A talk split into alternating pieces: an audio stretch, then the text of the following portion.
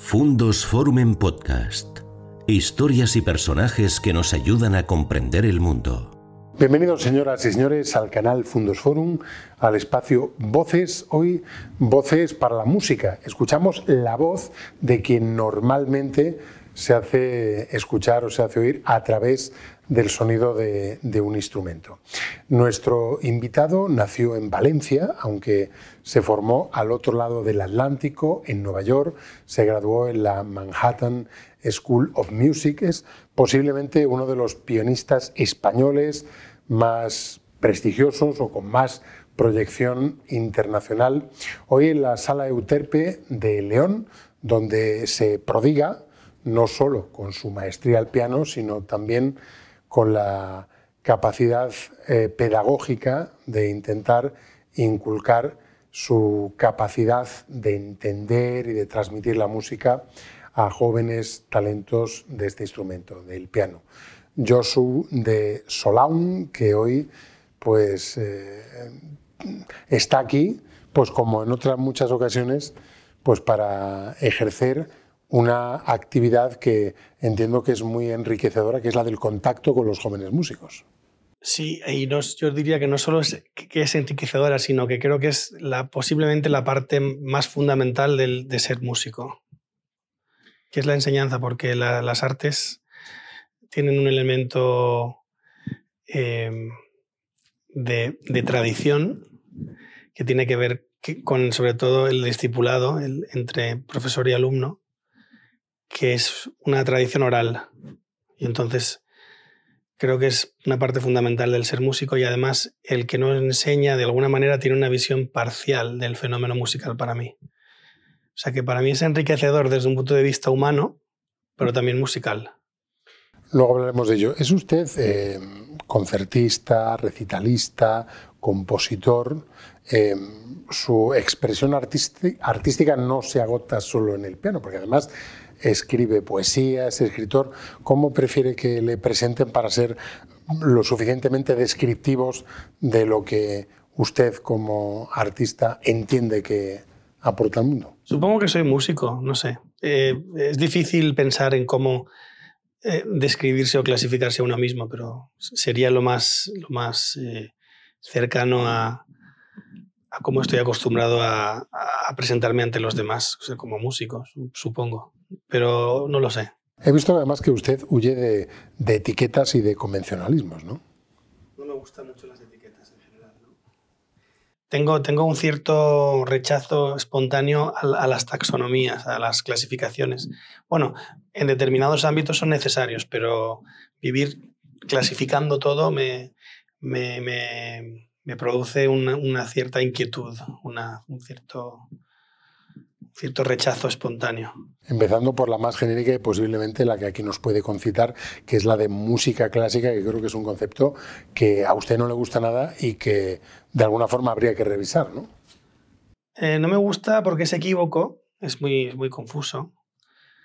Y, y, sobre todo porque para mí tácitamente apela a una idea gremial. música clásica quiere decir pues los que van a los conservatorios, los que hacen es decir, los que pertenecen a un grupo sociológico. Y es una clasificación prácticamente, a mi modo de entender, sociológica. No es, no es verdaderamente artística o filosófica, o, eh, porque las distinciones entre, entre lo que hoy se llama música clásica y otras músicas no, no, no, no agotan tampoco las similitudes entre esas músicas. Entonces, a, a mí no me dice mucho más que lo puramente gremial o sociológico no me identifico con, con, pertenecer a ese gremio, aunque de alguna manera, claro, de, alguna manera pertenezco, pero creo que mi, vida en la música no se agota en eso, no, o así lo, así lo entiendo yo. Quizás quienes hacen ese tipo de música eh, tienen que acusar el pecado de haber promocionado poco a los compositores contemporáneos, ¿no? porque de alguna forma cuando hablamos de música clásica estamos realmente aludiendo a los compositores que ya son clásicos y en esa categoría difícilmente podemos encuadrar a los compositores contemporáneos. De alguna forma hay eh, muchas carencias en ese aspecto, posiblemente empezando por los propios músicos y por supuesto por los programadores. Creo, creo, entender lo que estás diciendo, o sea, la, pregunta o la afirmación que estás diciendo y mi, mi, reacción sería decir que, que de alguna manera, cuando he dicho sociológico, es que en verdad el, término música clásica tiene sobre todo una tiene una, una aureola de, historia, de historicismo. Es decir, eh, usted ha dicho compositores muertos, pero claro, eso depende mucho de lo que quiera decirse con muertos, porque para mí Beethoven no está muerto, hombre, en un sentido meramente corporeísta, fisicalista, grosero, por su cuerpo está muerto, pero la música de Beethoven para mí es completamente contemporánea. Entonces, eh, si se entiende clásico como lo histórico, lo que tiene una distancia respecto a nuestro presente, para mí ese término, no, vamos, carece de interés. Yo por lo menos no me identifico con lo que hago. No identifico lo que hago con eso. Si clásico quiere decir eh, perenne, algo que es transversal a muchas épocas históricas, eh, universal, ya me interesa más. El término universal me interesa más que el clásico en ese sentido. Y si clásico quiere decir universal, entonces podría identificarme con ese término. Pero si clásico quiere decir eh, la música histórica, que se llama, ¿no? o la música de, gente que está muerta, o todo eso, o la música que se practica en los conservatorios, o... me interesa menos ese rótulo, no me identifico con él para nada. Quizás el, significante tiene que conectar más con el significado. Hay quizás eh, la poesía mm, puede jugar un, cierto papel hablando de, de, la música. De usted se ha dicho eh, que posee un sentido poético del, sonido. ¿La poesía y la música son manifestaciones análogas? Sí, creo que sí. Creo que, por hablar de una manera, no sé, metafórica, parten de una misma fuente. Incluso en algún momento pueden haber sido lo mismo, aunque esta es una afirmación que, que muchos rechazarían, pero desde luego eh, hay unas analogías entre ambas muy fuertes, mm, en que existen en ellas planos tanto literales como alegóricos, en que tienen una racionalidad común, pero también en el tipo de relación con la, con la prosa de la vida, con la actividad cotidiana del, hombre. Creo que, que la relación entre la actividad cotidiana del hombre y la música y la relación entre la actividad cotidiana del hombre y la poesía es muy parecida. Vamos a ver desde, desde, algunas perspectivas ya publicadas. Ha dicho, por ejemplo, de usted que es un, es un músico sin miedo. ¿Cree de alguna forma que la osadía es un valor apreciable en un músico? Eh, depende. Eh, hay un, músico que admiro mucho, que no lo citaré por no citar fuentes para que no se, se deduzca de las fuentes antes de lo que diga lo que voy a decir, pero hay un músico que, me, que admiro mucho que decía que en, en, en, las artes, o que está en, la música, por ejemplo, hace falta una cierta, lo que él llamaba una cierta arrogancia natural. Claro, la arrogancia natural, ¿qué quiere decir? Pues una cierta... Un, cierto sentido asertivo de, de, la acción, es decir, tú tienes que entregarte algo en lo que crees y lo haces, ¿no? Entonces, en ese sentido, quizás eso puedo, pueda significar no tener miedo, creo que cuando pasas de esa arrogancia natural a una más extrema, entonces sí que sería una virtud tener miedo. Eh, por por ser imprudente, ¿no? Pero hasta no llegar a ese punto, creo que no tener miedo podría ser un valor bueno y que si yo, me reconozco en esa descripción, supongo, supongo, no. Tengo miedos como todo el mundo, pero no están muy relacionados con lo que hago eh, en la música. Mis miedos son de otro tipo. Tengo miedo a, que mi hijo esté bien, etc. Vamos a hablar de alguna de sus proezas. Alguna de ellas incluso eh, tiene el contexto de, León. ¿no? Hace un par de años, eh, en plena pandemia, mm, protagonizó un concierto que fue llevado a un disco totalmente improvisado. Eso sí que es no tener miedo. Al menos en un escenario. O tener mucha cara dura también. puede ser, puede ser. ¿Cómo eh, surgió el proyecto? Pues que, eh, vamos a ver. Pandemicity, por cierto. Pandemicity, pandemicidad, sí. Un, un, un, sufijo hipostático ahí, idad, ¿no? con, la, con, la, con, la, con la idea de pandemia, como sustantivando la idea de pandemia, ¿no? como si dijéramos esto es una el ámbito histórico de la pandemia o algo así, no sé, si me ocurrió un día. Es un poco bombástico el título, pero funciona, supongo.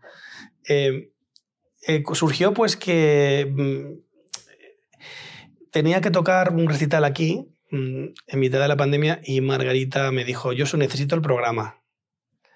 Yo no sabía muy bien qué tocar porque eh, yo, yo, siento que el que es un rapsoda, em, es decir, el que glosa poéticamente la partitura de otro, eh, tiene que también tener algún tipo de conexión de tipo personal o individual, digamos, con, con esa partitura para que pueda hacerlo, ¿no? Porque si no... Eh, y en ese momento no encontraba ninguna partitura que para decirlo en Román Paladino, me apeteciera tocar. estaba muy triste, pero también un poco extrañado por todo lo que estaba pasando en el mundo. Y entonces le dije a Margarita, pues no sé qué voy a tocar, la verdad, no sé qué te puedo mandar de programa. Y le dije, ¿y si improviso algo? Y me dijo, ¿pero quieres decir que cuando vengas ya me dirás los autores ese día? Me dirás, y dije, no, no, que toco lo que sea en el momento y me dijo, pero ¿sobre qué tema vas a improvisar? Y digo, Margarita, sobre ningún tema, lo que salga ahí. y un silencio en el teléfono. y me dice, yo me suena un poco raro, pero si lo haces tú, me fío. y Margarita, con la mente tan abierta que tiene, pues me dijo, ven a hacerlo y lo hice. Yo llevo lo que se dice improvisando toda la vida, pero tampoco lo quiero ver como un mérito, porque yo creo que, que la mayoría de grandes, grandes, músicos, y no es que yo esté hablando de mí como un gran músico, por supuesto, que, que, que petulante sería eso, pero la mayoría de grandes músicos que admiro y que conozco e improvisan. Igual incluso ellos no saben que están improvisando, porque la improvisación es, un, es una idea que puede ser... Eh, puede abarcar mucho, ¿no? Es una expresión espontánea. Eh, bueno, más que eso, yo, creo, bueno, yo creo que simplemente quiere decir, más que espontánea, que el contexto del que partes es un poco más amplio que una partitura. Pero no, es, no hay una diferencia sustancial, sustancial entre componer e improvisar, eh, para mí, o lo que hoy se llamaría interpretar. En cambio, hoy está muy separado, improvisar, componer e interpretar. Para mí, esa, yo, parte de mi vida artística, yo creo que la guía, el impulso, uno de los impulsos que la guía es, de una manera silenciosa, intentar desdibujar esas fronteras. Pero tampoco intentando hacer de eso un manifiesto estético ni nada de eso. De alguna forma, ya casi me da un cierto reparo llamarle música clásica, vamos a llamarle música universal. Pero tampoco pasa nada, si, si, decir que es un concepto, es un concepto funcional que se utiliza. Es una si usted me dice música clásica, sé a lo que se refiere. Bueno, en música universal, posiblemente tenga que desinhibirse de alguna manera. ¿no? Usted vivió pues casi 20 años en, en Nueva York, creo que le ha influido mucho la, la improvisación que es muy frecuente, natural y muy apreciada, por ejemplo, en géneros como el jazz. ¿no?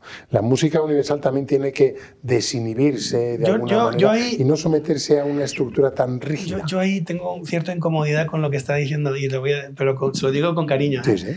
Que es lo siguiente, yo no, no identifico primero la, la, improvisación con el jazz. La improvisación es, es una parte inherente de todo tipo de música. Eh, eh, eso es lo primero. Y lo segundo, yo no identifico la, la, la, improvisación, que es la tradición oral de la música, con el desinhibirse y la, tradición escrita con lo que, lo que es, como si dijéramos, más encorsetado. Es decir, no identifico la idea de, improvisación con la idea de libertad, no es eso. Yo creo que la idea de improvisación es simplemente el tramo oral del proceso artístico o del proceso musical, es un tramo. Y luego está el tramo escrito, y entre el tramo escrito y el oral hay una circularidad. Es decir, hay un progreso y un regreso entre ellos eh, reducir el fenómeno musical a una de esas partes me parecería incompleto. Eh, pero para mí no son dicotómicos, es decir, decir, hay que improvisar para no encorsetarse con la partitura. Es que, es que, la es que uno puede a veces estar improvisando más cuando está tocando desde, desde una partitura que cuando está haciendo jazz. Eso depende mucho de, de quién sea el músico. Pero ¿cómo se prepara uno para un concierto de esas características?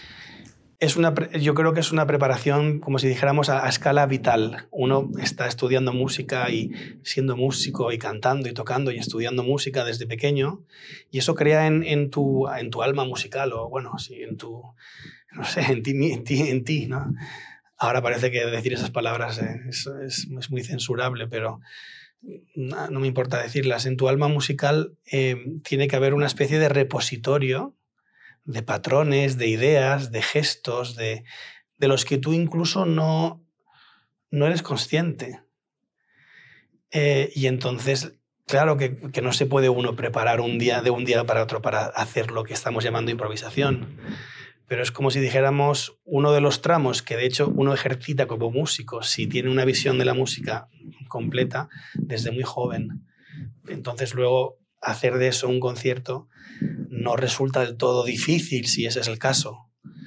Eh, pero vamos, tampoco lo quiero desmerecer. Efectivamente, sí que requiere un, un, una cierta, no audacia, pero sí que un cierto eh, enfrentarse a, complejos o a miedos, por supuesto, sí. Pero creo que eso no es, no es lo más importante de ese proceso. ¿Le sorprendió el, resultado, la repercusión del disco? Sí. Ciertamente, me sorprendió mucho. Porque improvisar es como dejar entrar a alguien a tu taller. Está lleno de pintura, las manos las tienes manchadas. Y si de repente alguien entra a tu taller y ve un, un esbozo y dice, qué maravilla es eso, dices, anda, ¿en serio? Pues para mí eso era un esbozo. Pero es bonito, dices, bueno, pues gracias. Quizás una de las claves para poder improvisar es manejar un repertorio amplio, como es su caso. A mí me gusta, no es una idea mía, de, de, de otros músicos que admiro, eh, pero a mí me gusta mucho la distinción clásica entre el rapsoda y el aedo. El rapsoda es el antiguo poeta lírico, como los grandes poetas que recitaban a Homero en la antigüedad, que parte de un contexto más restringido, que es una obra oral o escrita previa, y de alguna manera va cosiendo partes, tejiendo un, un, tapiz de partes que no son suyas, pero las hace suyas al juntarlas y al, y al, presentarlas renovadas. ¿no? Es un, un rapsoda es eso, ¿no? o se puede decir un glosista poético. ¿no?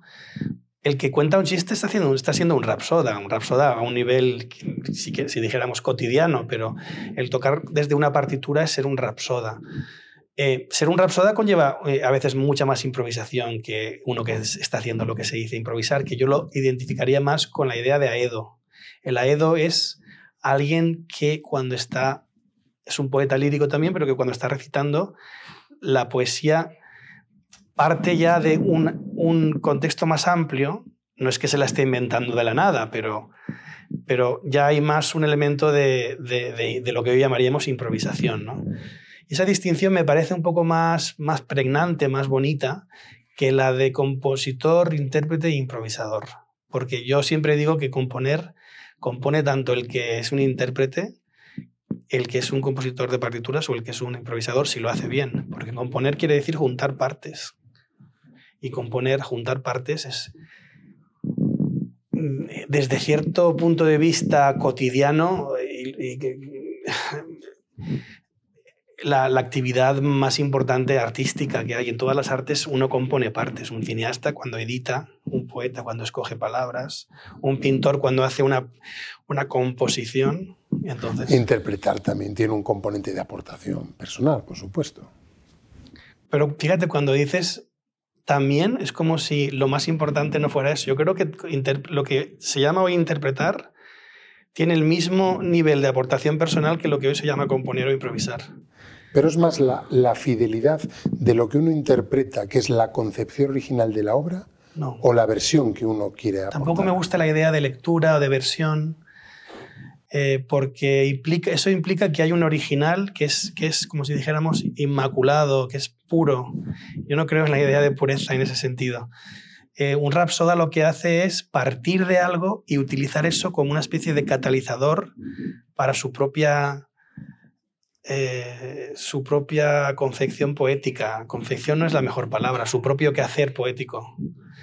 Entonces, yo, yo, yo creo que una de mis intenciones, que, que luego igual es puramente, se queda a, nivel puramente voluntarista, ¿no? Y luego igual en los resultados no consigo eso, pero sí que me gustaría que no se dicotomizara intérprete, compositor e improvisador, sino que fueran tres tramos de lo que es ser un músico. Y eso siempre lo intento, en mi enseñanza es lo que intento de alguna manera ejercer. Que lo consiga o no, eso no me puedo preocupar en los resultados. Hablemos de esa faceta. ¿Qué aprende usted de sus alumnos? Hombre, todo. eso, eso es difícil de, contestar. Eh, mm, los alumnos te recuerdan, son de alguna manera los que te recuerdan también lo que tú tienes que hacer en tu propio proceso. Entonces, eh, eso, eso eh, lo que tú haces es una relación, en inglés, por ejemplo, es muy interesante que hay un regionalismo que dice, por ejemplo, that'll learn you, por ejemplo, eso te va a enseñar, en vez de that'll teach you, que quiere decir que entre aprender y enseñar se, utilizan como dos palabras intercambiables en ese regionalismo americano, que es, cuando lo oyes suena un poco como de pueblo, pero es muy bonito porque enseñar y, aprender eh, son, son, dos, son el anverso y reverso de un mismo proceso. Entonces, hombre, está claro que yo tengo, en el caso de mis alumnos que son más jóvenes, más experiencia y, y, y más conocimientos, supongo. Pero el arte no se, no se, o sea, los conocimientos no agotan el ámbito del arte. Y muchas veces escucho tocar a un alumno y hace algo que yo jamás podría hacer, que tiene un, un altísimo nivel poético, ¿no? poético. Entonces, quiere decir que el, conocimiento es algo que, que, se entrecruza con las artes, pero que eh, hoy, hoy se reduce en las artes un poco, sobre todo la música, a conocimiento, ya sea conocimiento científico, político o histórico. Y creo que es una de las grandes tragedias del mundo de la música hoy en día, sobre todo en la llamada clásica. No ocurre tanto en otras manifestaciones artísticas, aunque también. Y es muy difícil hoy para un alumno de conservatorio poder tener un contacto no mediado con el material musical, con la música. Siempre su relación con la música está mediada hoy en día por la idea de estilo, por la idea de historia, por, la idea, por ciertas ideas políticas, etc. Tener una, relación con la música más de praxis, verdaderamente, de, de, de lo que durante mucho, mucho, mucho, mucho tiempo se ha considerado el hacer música, es hoy más difícil precisamente por, porque, porque la, enseñanza musical eh, está muy reducida a la transmisión de conocimiento, pero ya le digo, muchas veces un alumno puede tocar mucho más bonito de lo que yo podría hacer, porque las artes, el conocimiento solo es una de las partes. No sé si se entiende lo que quiero decir. Sí. Usted se prodiga con compositores contemporáneos, compositores del siglo XX. Cuando dice compositores, quiere decir compositores de partituras, ¿no? Sí, sí, sí, del siglo XX, quizás también del siglo XXI. Si la música es reflejo mm, de su tiempo, ¿qué cuenta la música del siglo XXI? Eh, depende de muchas músicas en el siglo XXI. La que a usted le gusta.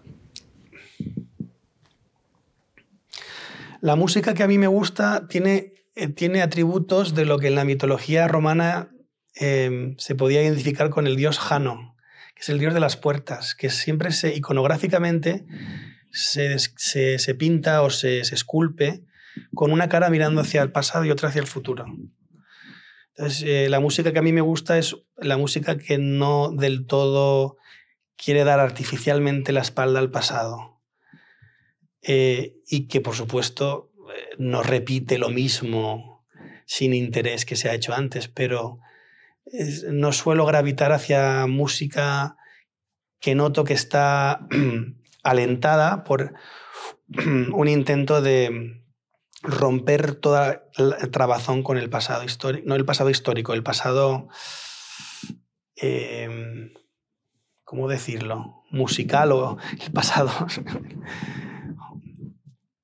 El pasado siempre está sucediendo. El pasado, el pasado eh, ¿cómo decirlo?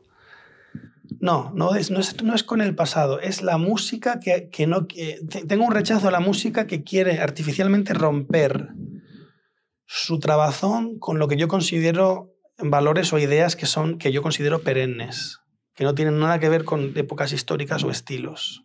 Ese, con ese, tipo de música me, me, me, produce un rechazo bastante espontáneo, espontáneo muy fuerte. La música eh, a la que gravito es la música que participa de, de, de, ciertas ideas que se podrían llamar atemporales de alguna Por eso que, tra que o históricas que sí. trasciende al momento y que serían pues pues pues Em, yo no, no, no, no gravito a música que rehuye de la repetición, por ejemplo, de la recursividad, etc.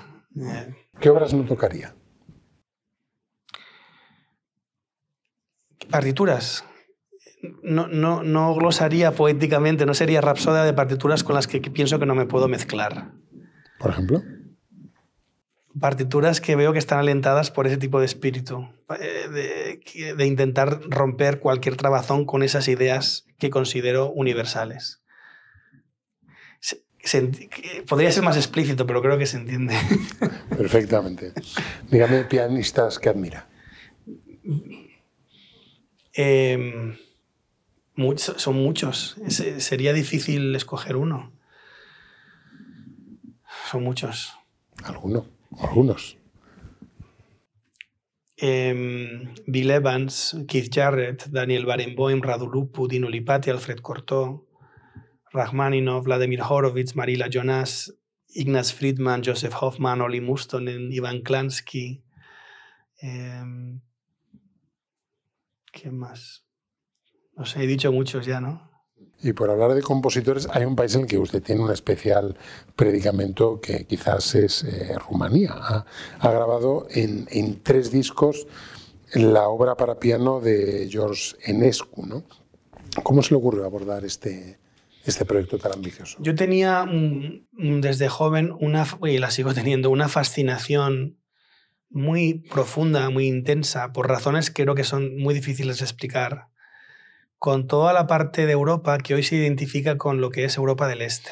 Que es, un, es un rótulo que no me gusta por, porque es muy equívoco, pero digamos con las naciones políticas europeas que pertenecían al ámbito de difusión greco-eslavo del Imperio Bizantino. Eh, he tenido una fascinación siempre con, con, la península de los Balcanes, con, con Rumanía, con Bulgaria, con toda esa parte del mundo, con Grecia. Em, y entonces esa fascinación me hacía siempre acercarme a las manifestaciones artísticas de lo que hoy eran esos países, desde su literatura, su poesía, su música. Y desde muy pequeño yo leía mucho a un antropólogo de la religión que se llamaba, que se llamaba Mircea Eliade. Mircea Eliade era un gran escritor, un gran antropólogo, antropólogo de las religiones, pero también un gran eh, escritor de, ficción, una, de las grandes mentes de, de, la cultura rumana del siglo XX. Y fue a través de, las lecturas de, de, Eliade que me empecé a interesar por la historia y cultura de Rumanía, después por su música, eh, que tiene una música increíblemente rica e interesante, popular, quiero decir, y eclesiástica, ¿no? bizantina. Y de ahí también a sus pianistas, sus músicos. Eh, Rumanía ha dado grandes cantantes, violinistas, chelistas, pianistas, directores de orquesta. Y Una de las, de las grandes eh, momentos epifánicos de mi vida es escuchar al pianista rumano Radu Lupu por primera vez en, Nueva York, en directo. Después pude escucharle muchas más veces. Bueno, no muchas, no todas las que hubiera querido, porque además falleció el año pasado. Pero después de, escuchar a Radu Lupu, pues me, interesé mucho por la música de Nescu, que es el gran compositor nacional rumano. Y de ahí, pues... Eh, me preparé el concurso en ESCU, que es uno de los concursos más antiguos del, gremio del pianismo clásico. Eh, y empecé a conocer mucho el país. Y ya empezaron otro, otro tipo de, de, hilazones y trabazones con el país ya de tipo sentimental y romántico también. Y pues una cosa llevó a la otra, como quien dice, ¿no? Pau Casal dijo de, de, Nescu que era el mayor fenómeno musical desde Mozart. ¿Está usted de acuerdo con eso? Yo creo que, eh, fíjate, eh, es, eso eh, yo creo que ese tipo de afirmación a mí me gusta mucho porque es muy subjetiva, pero yo creo que es la única manera de hablar de alguien a, a quien admiras, con ese tipo de amor. Es decir, cuando uno ama a, sus padres, no empieza a decir, bueno, entre los, todos los tipos de padres, pues más o menos son... son. Cuando uno ama a Enescu dice que es el mayor genio de la historia. Solo es, es decir, que eso hablaba de la generosidad de Casals y de que también, pues fíjate, cuando está hablando de, de, de Enescu comparado no lo con Mozart, no está haciendo una comparación histórica, estilística sino como sabe que Mozart en el imaginario colectivo es un gran icono, pues está diciendo, es tan grande como eso, ¿no? Es, tiene un énfasis que tiene que ver con la devoción y con el amor, y a mí me gusta mucho. Si estoy de acuerdo, yo diría que sí, estoy de acuerdo también con, con Casals, con esa afirmación. Recientemente ha creado usted una, una discográfica. Bueno, eso. Un sello discográfico. Eh, no, no lo creé. Ese fue un, proyecto que, que, empecé, empecé y se ha quedado ahí un poco amortiguado, parado porque, por, por la pandemia. Entonces no ha salido solo un disco, o sea que no. ¿Eso fue porque a usted le va la marcha o, o piensa que no hay nada mejor que hacerlo uno mismo? Eh, no, simplemente eh, pensamos varias personas juntas que podría ser una oportunidad para crear una especie de ámbito o plataforma desde donde publicar ciertos trabajos que igual no era posible en, en plataformas más, más, populares o más, más, más metidas en el mercado. Lo que pasa es que luego la vida de uno le lleva por otros menesteres y este proyecto está en pausa intermitente. Sí. Vamos a acabar hablando del sitio en el que, en el que nos encontramos, la, la Fundación Euterpe, que es un, un espacio no solo para la difusión, la divulgación musical, sino también para la activación de jóvenes valores, de jóvenes talentos, al que usted acude desde el año 2000, 2005, creo recordar. ¿no? Sí, 18 años, se dice pronto. Ah, bien, Tengo pues, 41 menos 18, pues 23. Bien, pues, pues háblenos de, de, este, de este proyecto y del valor que tiene eh, la difusión que se hace de la música desde los barrios, a pie de calle, no en los grandes recintos musicales del mundo en los que usted, por cierto, ha tocado, ¿no?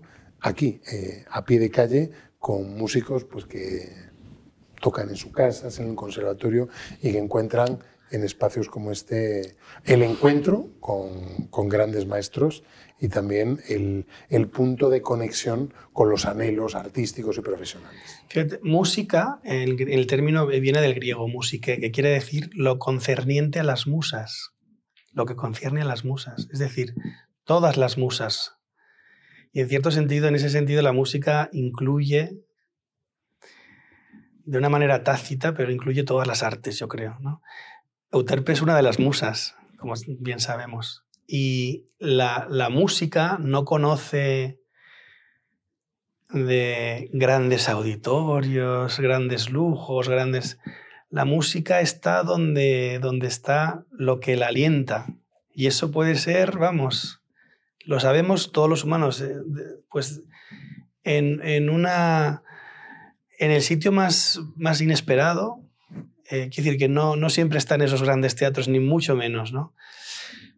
Y para mí venir aquí fue eh, algo muy importante porque primero hice amigos como Margarita, que 18 años de amistad no es moco de pavo, ¿eh? porque eso...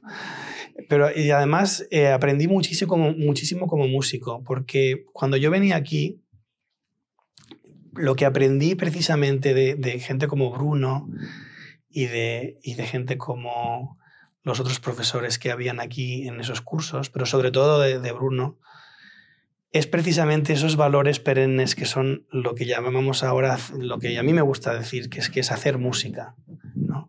que es de lo que he estado intentando, no sé si lo he conseguido, hablar aquí estos días. Entonces para mí fue increíble el encontrar una fuente en el presente tan poco dada a entender la música así, de ese tipo de relación musical y humana.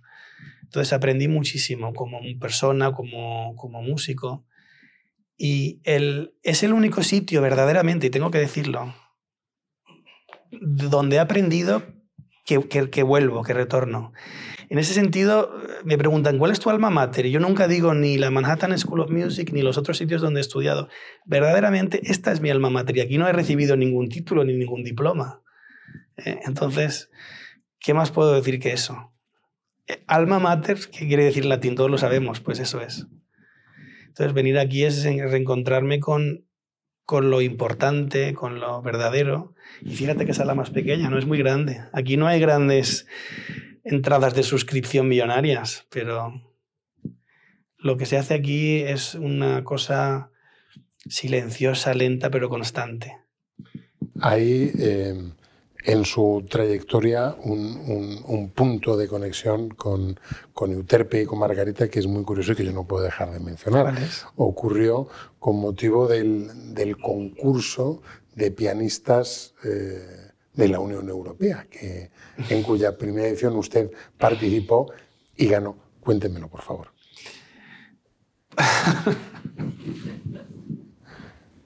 Verá que estoy bien informado. Eh, sí. Em, es un concurso con poca historia. Em, yo no he hecho muchos concursos, pero bueno. Em, y los que ha hecho los ha ganado. bueno, no sé. Por ejemplo, este. Es un concurso que la Unión Europea, sabes que tiene un programa rotatorio de presidencia del, como si dijéramos, Consejo de la Cultura, o no sé cómo se, cómo se llama esto, no sé. Sí, algo así. Tiene un nombre.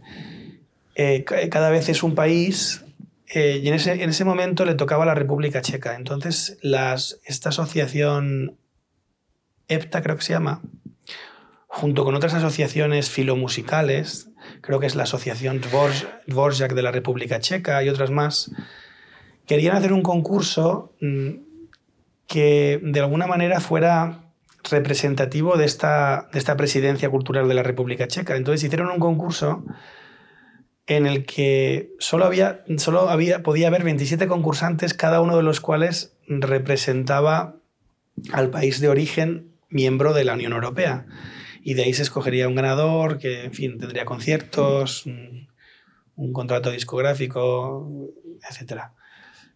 Eh, y había diferentes modalidades de escoger a los representantes de cada país. Hay países que hicieron un concurso nacional interno, otros que simplemente pues estaba bastante claro quién, quién iba a representar el país, porque son países más pequeños y todo el mundo sabe más o menos quién es, como si dijéramos, el, pianista nacional, ¿no? como el poeta nacional. en el caso de España hay grandísimos pianistas, ¿no? Entonces, eh, faltaba elegir al pianista que representara a España en la Unión Europea, en el concurso. Y mm, llamaron a Margarita. Como, como saben que aquí, por aquí pasan todos los pianistas de media Europa, pues Margarita de alguna manera tenía acceso a saber más o menos quién en España podía ah, elegirse como el representante del país en el concurso. Y ella, por razones, pues no sé, que puede explicar mejor ella que yo, eh, dijo, tiene que ser Josu el que lo haga, ¿no?